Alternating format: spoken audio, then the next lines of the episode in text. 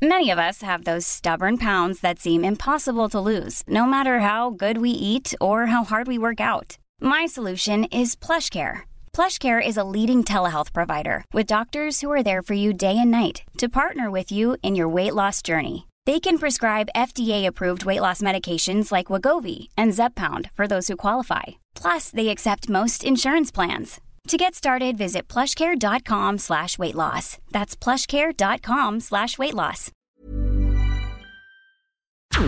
Porque el mundo actual no se entendería sin la economía y los negocios. Acompaña a Mario Maldonado, el columnista de negocios más joven y objetivo del periodismo financiero, en su programa Bitácora de Negocios.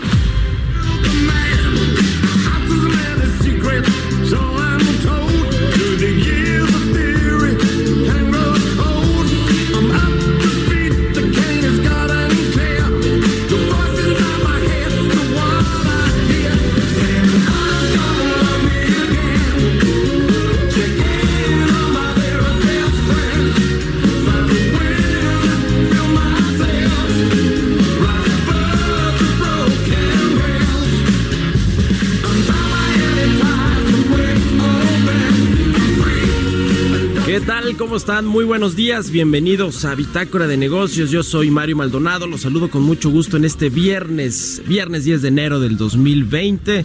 Saludo con gusto a quienes nos siguen aquí a través de la 985 en la Ciudad de México, donde estamos transmitiendo en vivo desde la Torre Carrachi, donde están las instalaciones de El Heraldo Radio. Saludo también a nuestros amigos de Guadalajara por la 100.3 de FM, en Tampico por la 92.5, en Villahermosa, Tabasco a través de la 106.3 en Acapulco por la 92.1 de FM y en el Estado de México nos escuchan a partir de enero por la 540 de AM. Les platico rápidamente qué vamos a tener en el programa. Vamos eh, a platicar con el doctor Federico Rubli, asociado del Consejo Mexicano de Asuntos Internacionales, sobre si la economía está o no blindada ante este conflicto entre Estados Unidos e Irán, este conflicto geopolítico.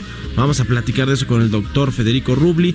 Hablaremos con Salomón Chertorivsky, también profesor investigador del CIDE, presidente del Consejo Consultivo Ciudadano Nacional de Movimiento Ciudadano, sobre la creación de este nuevo Instituto de Seguridad eh, el INSABI, que viene a sustituir al Seguro Popular y que bueno, pues eh, dice Salomón Chertorivsky que no sirve que era mucho mejor el Seguro Popular y que muchos exsecretarios de salud así lo han manifestado. Bueno, vamos a hablar con él para que nos dé sus puntos de vista. Viene también Jimena Tolama, la editora en jefe del CIO, a hablarnos de una empresa que se llama Impossible Foods, sustitutos de carne a base de plantas.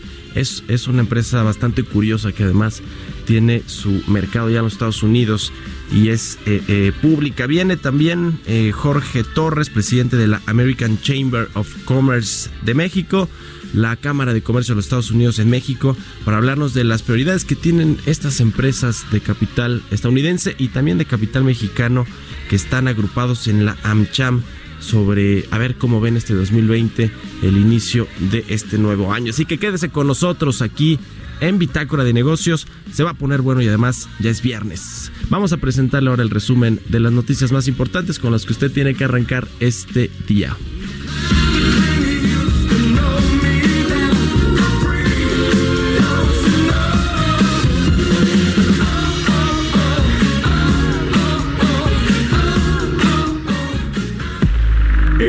Resumen.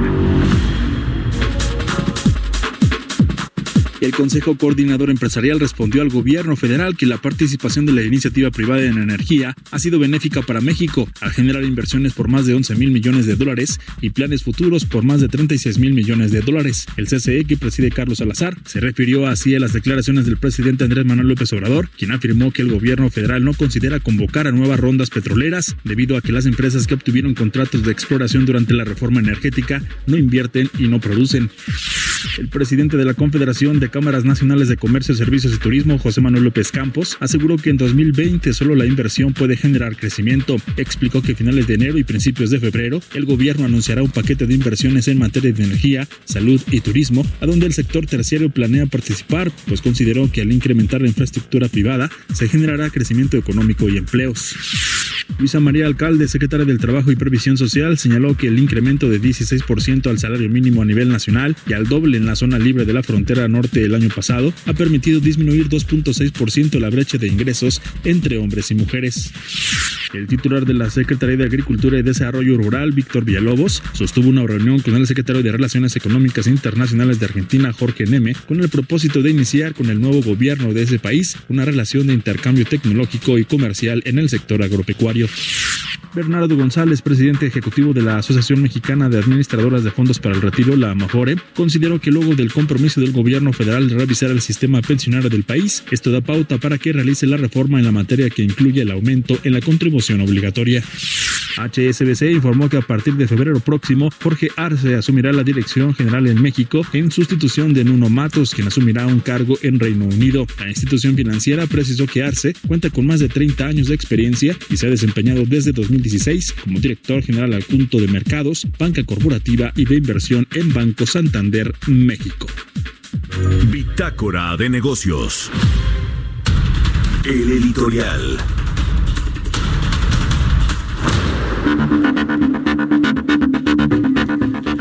Y bueno, ayer la Cámara Mexicana de la Industria de la Construcción dio a conocer su reporte sobre el sector y para coronar esta eh, pues el cierre del 2019 nos dio datos muy malos que bueno ya veníamos viendo mes a mes con los indicadores de la actividad industrial y con los indicadores del sector construcción en particular bueno, la Cámara Mexicana de la Industria de la Construcción estimó que al cierre del 2019 se habría registrado una caída de 6.9% en el sector con respecto al año pasado.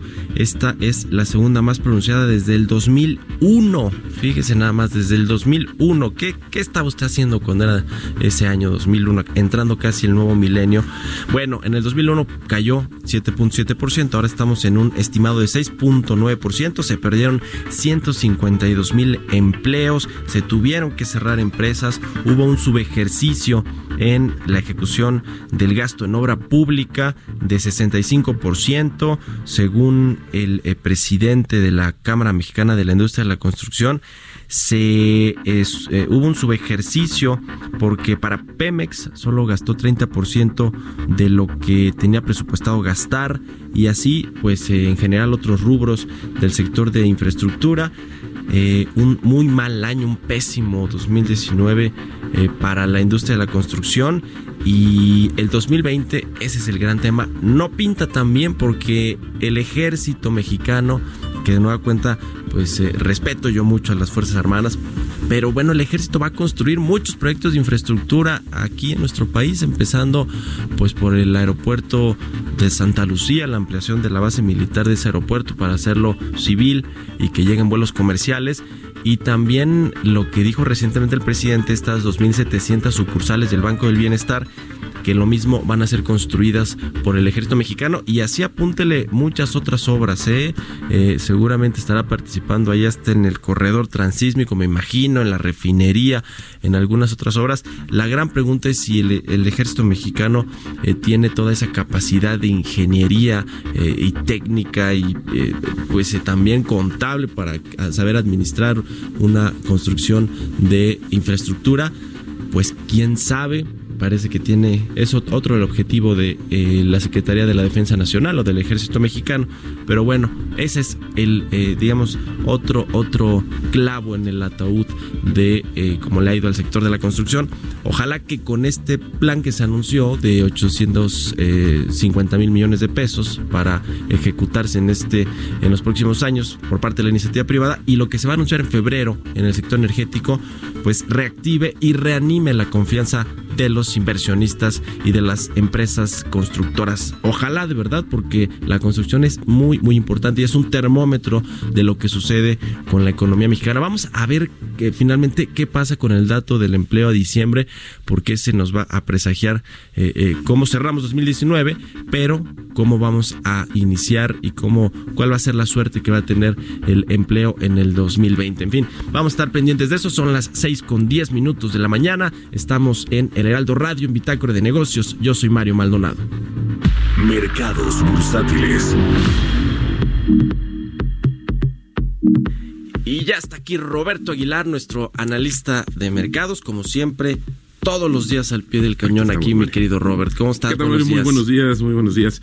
Oye, pues fíjate que hablando de indicadores, se acaba de reconocer a través del INEGI, nuestros amigos los madrugadores, la actividad industrial correspondiente a noviembre. Fíjate que es un dato interesante porque la actividad en noviembre respecto al mes inmediato anterior, es decir, octubre, subió 0.8%, pero si lo comparamos con el mismo periodo del año anterior, pues sigue en números negativos con una caída de 2.1%. También se dio a conocer el índice de confianza del consumidor, que ese sí, Mario, ya es al cierre del año.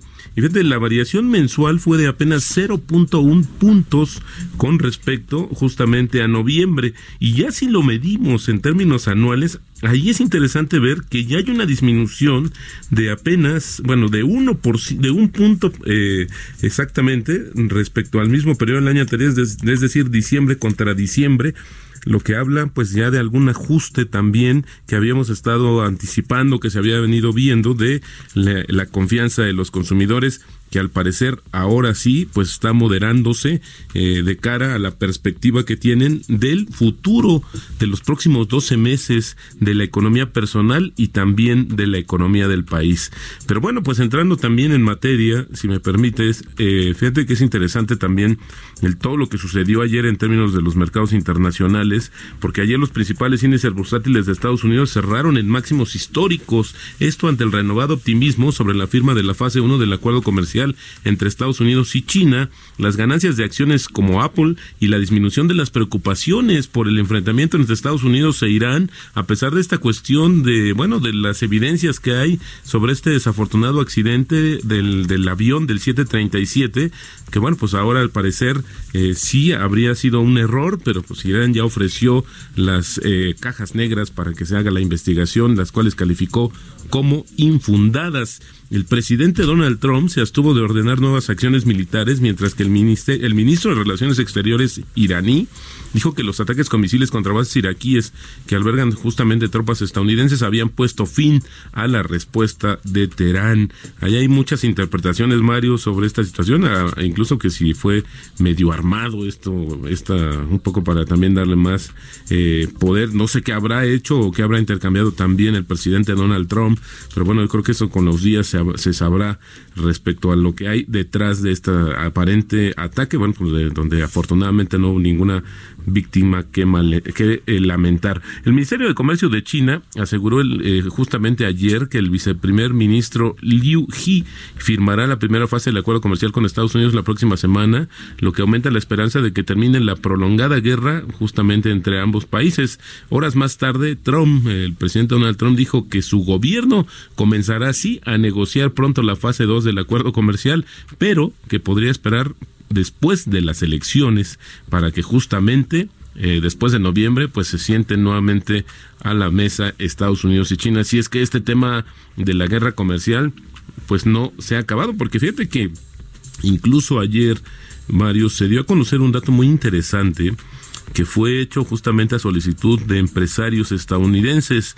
Los aranceles impuestos por el presidente Donald Trump le han costado a las empresas estadounidenses 46 mil millones de dólares desde febrero de 2018 y las exportaciones de bienes afectados por represalias arancelarias han caído drásticamente según este análisis con datos del Departamento de Comercio. La mayor parte de los costos arancelarios, unos 37 mil millones de dólares, provienen justo de la guerra o las importaciones de China.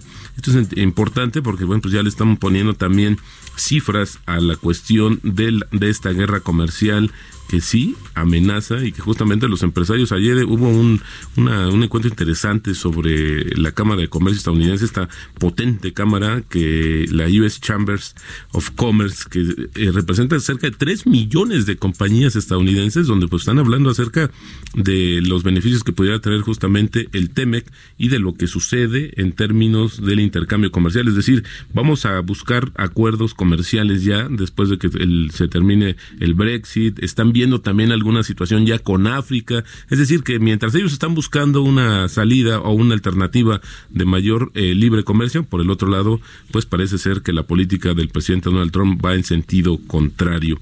Estados Unidos probablemente eludió los riesgos de una recesión que amenazaron el año pasado con las empresas adaptándose a un nuevo entorno comercial y las preocupaciones más agudas sobre una guerra comercial se dieron un poco. Esto lo dijo ayer el presidente de la Reserva Federal de San Luis, James Bullard, que es eh, también uno de los personajes influyentes en materia de la política monetaria en Estados Unidos. Y ayer los dimes y diretes sobre el tema de las coberturas, Mario, mientras el secretario decía que no podía hablar, dijo que rondaban en mil millones de dólares lo que nos había costado esta cobertura petrolera y después el subsecretario dijo no, son mil doscientos millones de dólares. Así es que bueno, pues digo, la verdad es que yo con todo respeto no, no entiendo un poco la obsesión eh, de saber este tema de cuánto es el precio, porque al final del día lo vamos a tener que, que, corroborar. Exacto, o sea, y lo vamos a tener que corroborar cuando se ejerzan, que la verdad es que este, México, hay que decirlo, las ha ejercido muy pocas veces y bueno, pues afortunadamente han sido de manera positiva, pero sin embargo, al final del día representa ya un costo. Este dinero ya se pagó justamente por la cobertura y ayer el grupo financiero HCBC nombró a Jorge Arce como nuevo director general de su unidad en México en sustitución de Nunos Matos. Arce, quien asumirá el cargo a partir de febrero, se ha desempeñado desde el 2016 como director general adjunto de Mercado, Banca Corporativa y de Inversión en Banco Santander México. Pero fíjate que por su parte Matos va a ocupar un nuevo cargo dentro de la institución financiera que será anunciado en breve. Muchas especulaciones desde hace varios meses, diría yo, incluso años, sobre la presencia o no eh, o la permanencia de HCB, HCBC en México. Y bueno, pareciera que ahora con la cabeza que ponen no están muy interesados en la, banca de mayoreo. Al parecer se van a eh, concentrar en la banca de los grandes inversionistas. El tipo de cambio, Mario, este sí, fíjate, 18.78 está en estos momentos, a pesar de la revaluación que justamente se dio, a, se dio ayer del dólar, pues nuestra moneda permanece ahí, pues diríamos fortachón, como dice el presidente, todavía, 18.79. muy bien. Y salió el dato de la confianza del consumidor, 43.4 puntos del umbral de los 50 perdió, bajó un punto con respecto a diciembre del año pasado, ¿no? Exactamente, pareciera que ahí viene la moderación ya. Ahí viene la se consolida, ya tenemos consumidores quizás muchos más, mucho más cautos sobre el futuro económico personal y de este país. Muchas gracias, Roberto. Muy buenos días. Roberto Aguilar, síganlo ahí en su cuenta de Twitter. ¿Cómo es tu cuenta? Arroba Roberto AH. Roberto AH. Gracias, buenos días. Historias empresariales. Oiga, ya que hablábamos de la industria de la construcción, Cemex, esta emblemática compañía mexicana, bueno, está vendiendo activos, está deshaciendo algunos activos en Reino Unido. 235 millones de dólares son los activos que está vendiendo. Esta venta, ha dicho la empresa, tiene como objetivo rebalancear el portafolio en sus mercados principales y mejorar su rentabilidad. Eh, Cemex, digamos, la, la crisis, que no es tanto crisis de Cemex, no tiene que ver solo con este sexenio, sino con ya de muchos años atrás, eh, que, que, arrastra ahí algunos problemas Cemex, pero bueno, más o menos ahí va sobrellevando eh, y vendiendo activos. Vamos a escuchar la cápsula de Giovanna Torres que nos preparó a respecto de este tema. La cementera multinacional Cemex, con oficinas centrales en Monterrey, firmó un acuerdo para la venta de algunos activos en Reino Unido a Breedom Group por un monto aproximado de 235 millones de dólares, que incluye 31 millones de dólares de deuda. La tercera cementera mundial anunció que la operación incluye 49 plantas de concreto premezclado, 28 canteras de agregados, 4 bodegas de almacenamiento y una terminal de cemento, entre otros activos, que generaron un flujo de operación de 21 millones de dólares en 2018. Fernando A. González, director general de Cemex, mencionó que con la venta de esos activos se busca que la compañía, que tiene presencia en 50 países, mejore la rentabilidad, se ajuste al balance de su portafolio en sus principales mercados y se enfoque en la reducción de deuda. La casa de bolsa Intercam consideró que la transacción es moderadamente positiva y justificable, ya que las operaciones de la empresa en Reino Unido atraviesan un periodo complicado por efectos de la incertidumbre del Brexit. Los activos que incluyen la venta se encuentran en sitios inactivos o plantas subutilizadas, por lo que la transacción se alinea con el objetivo de desinvertir activos donde Cemex no está teniendo el desempeño que quisiera. Para Bitácora de Negocios, Giovanna Torres. Entrevista.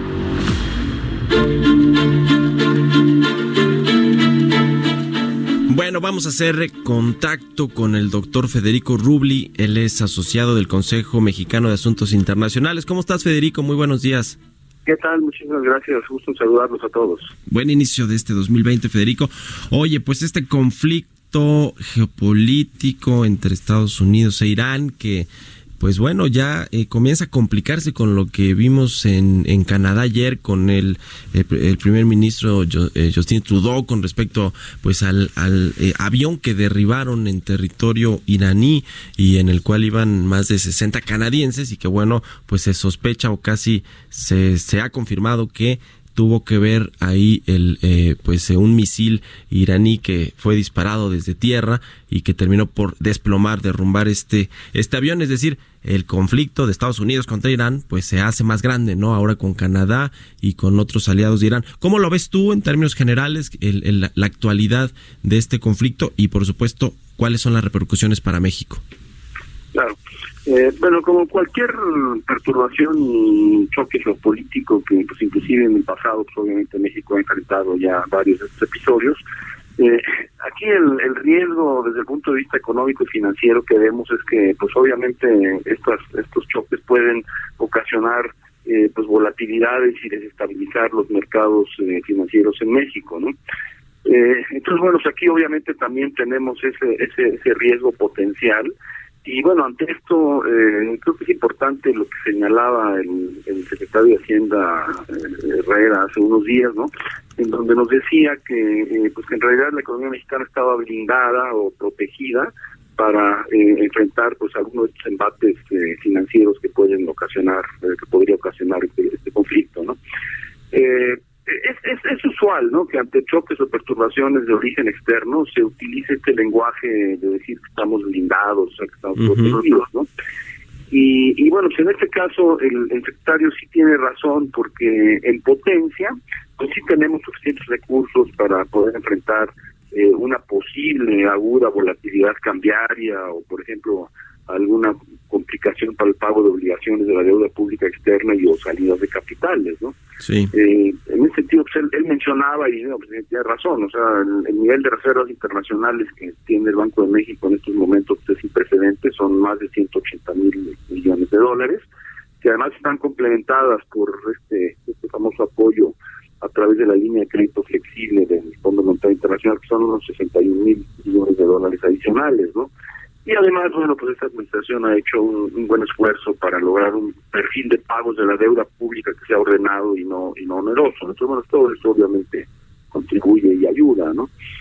Eh, pero yo creo que lo más importante, en caso de, alguna crisis eh, financiera debido a, esta, estas volatilidades este, geopolíticas, ¿no? Lo más importante es tener claras las reglas bajo las cuales se aplicarían estas protecciones que, he mencionado, ¿no? Ante la posibilidad de estos choques que pudieran ocasionar conflicto. Porque no se trataría simplemente de inyectar divisas al mercado ante una supuesta volatilidad, ¿no? O sea, aquí, bueno, vean, tenemos muchísimas divisas, simplemente las podemos, las podemos inyectar, ¿no? Lo que debe prevalecer ante todo es mantener el régimen de libre flotación del tipo de cambio que tenemos, ¿no? Y uh -huh. debemos usar reglas de apoyo que sean congruentes con esa flotación, justo como lo hicimos en el, en el año 2008 cuando la gran crisis global, ¿no? O sea, fue exactamente ese, ese fue el caso, ¿no? Se aplicaron estos, estos recursos de emergencia, pero todo siempre dentro del marco de prevalecer el, el régimen de libre flotación el tipo cambio, que es realmente la mejor protección que tenemos. Sí, la verdad es que al revés, el peso se ha fortalecido en estas últimas jornadas con respecto al dólar. Eh, bueno, el dólar porque ha perdido también eh, valor con respecto a las monedas en general eh, de, de países emergentes sobre todo, pero eh, entonces no se ven tensiones que, que, puedan generar inestabilidad ya en los mercados. Incluso la bolsa mexicana de valores, que pues es eh, el mercado bursátil mexicano, pues tampoco ha, tenido grandes variaciones ahí en las empresas, porque no hay demasiada exposición, a menos que se convierta ya en un conflicto eh, muy, muy eh, fuerte y que le pegue a Estados Unidos y obviamente que es nuestro principal socio comercial. Más bien nos interesan otras cosas, sí de corte internacional, pero están más enfocadas en el TMEC, enfocadas en, en la diversificación de los mercados y cosas por el estilo, ¿no? Sí, exactamente. Digo que es, clave lo que acabas de mencionar, ¿no?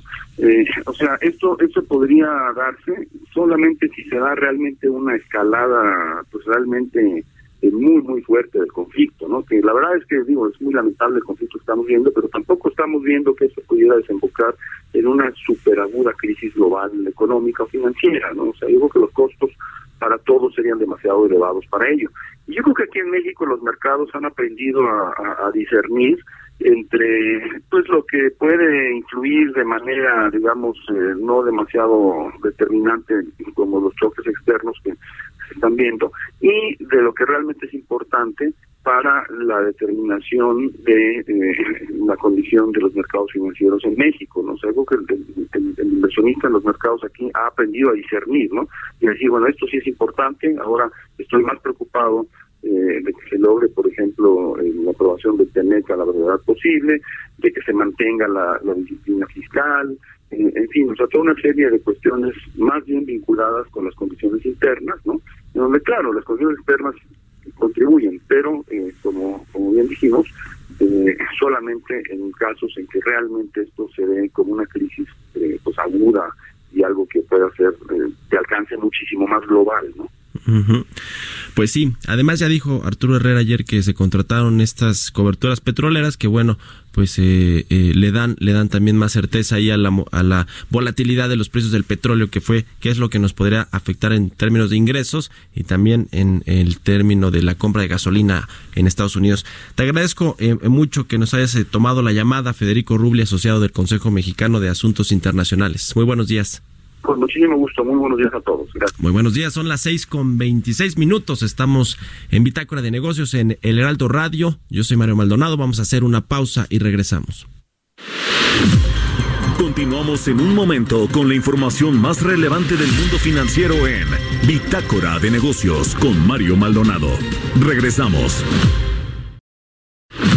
Estamos de vuelta en Bitácora de Negocios con Mario Maldonado. Entrevista.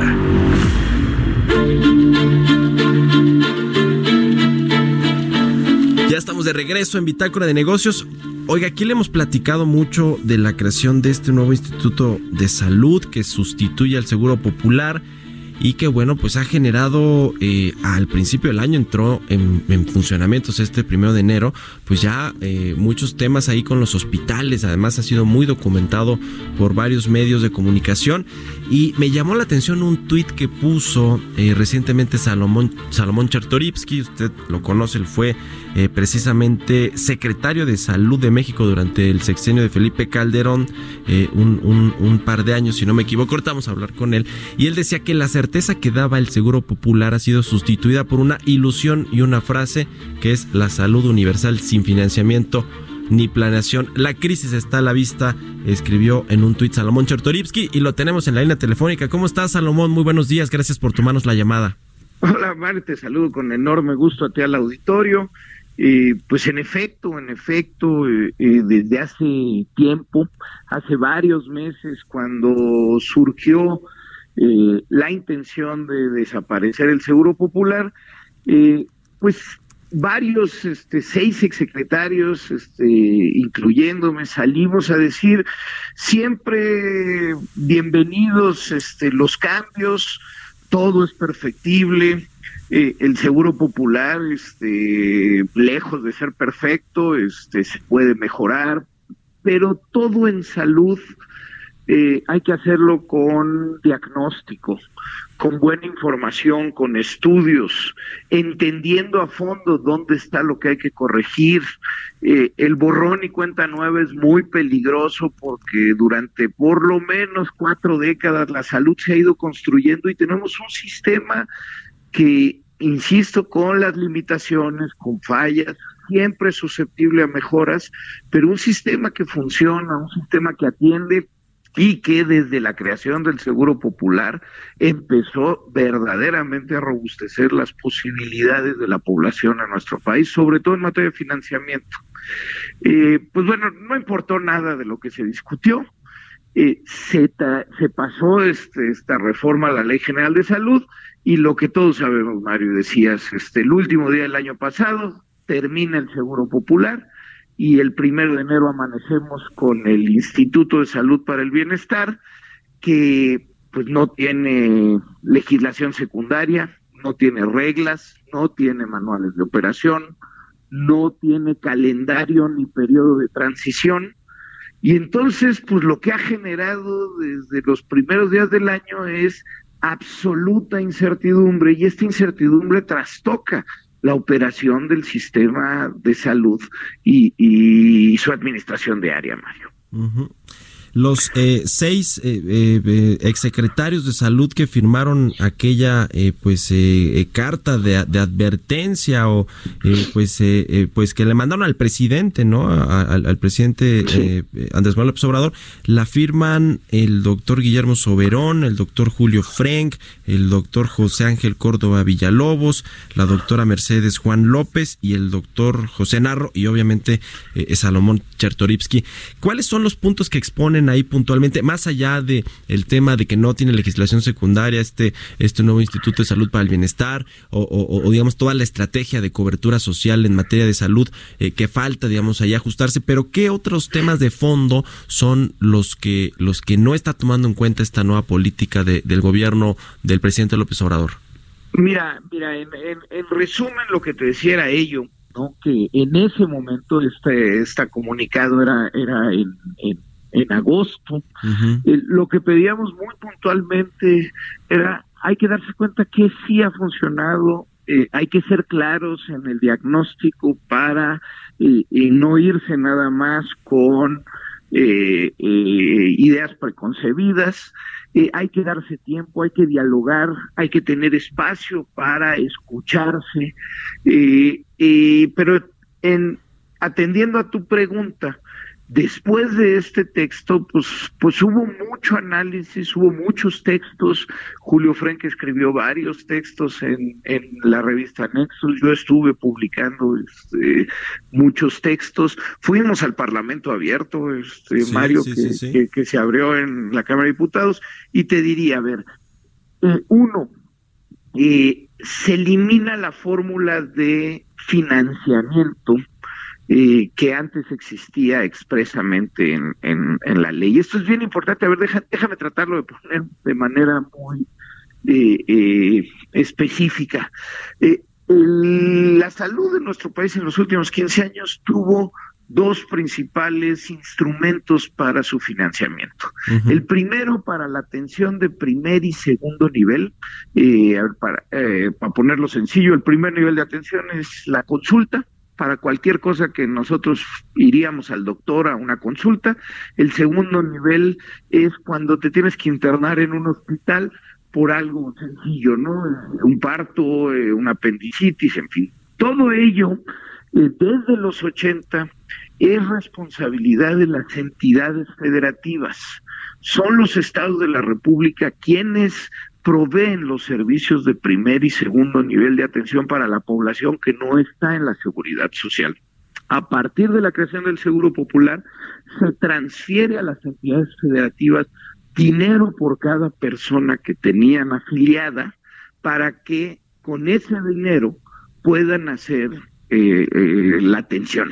Es el 89% de todo el recurso el que se transfería a las entidades federativas para que ellos operaran.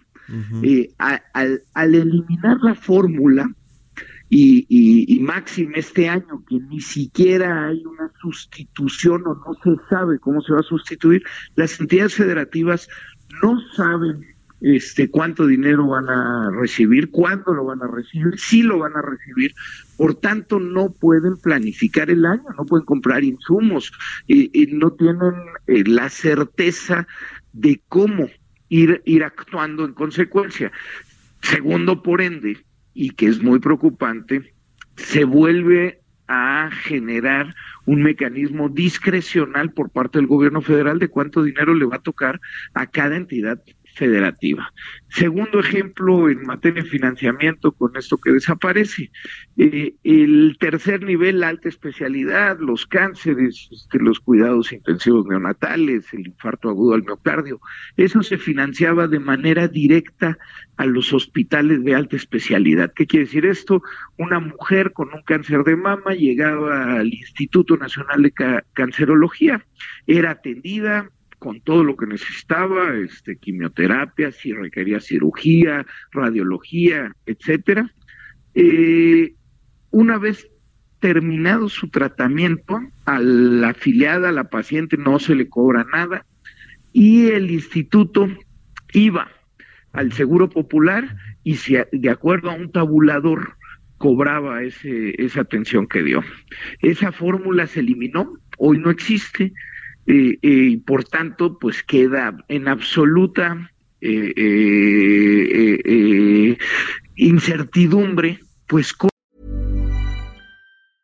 Mom deserves the best, and there's no better place to shop for Mother's Day than Whole Foods Market. They're your destination for unbeatable savings, from premium gifts to show-stopping flowers and irresistible desserts. Start by saving 33% with Prime on all body care and candles. Then get a 15-stem bunch of tulips for just $9.99 each with Prime. Round out Mom's menu with festive rosé, irresistible berry chantilly cake, and more special treats. Come celebrate Mother's Day at Whole Foods Market.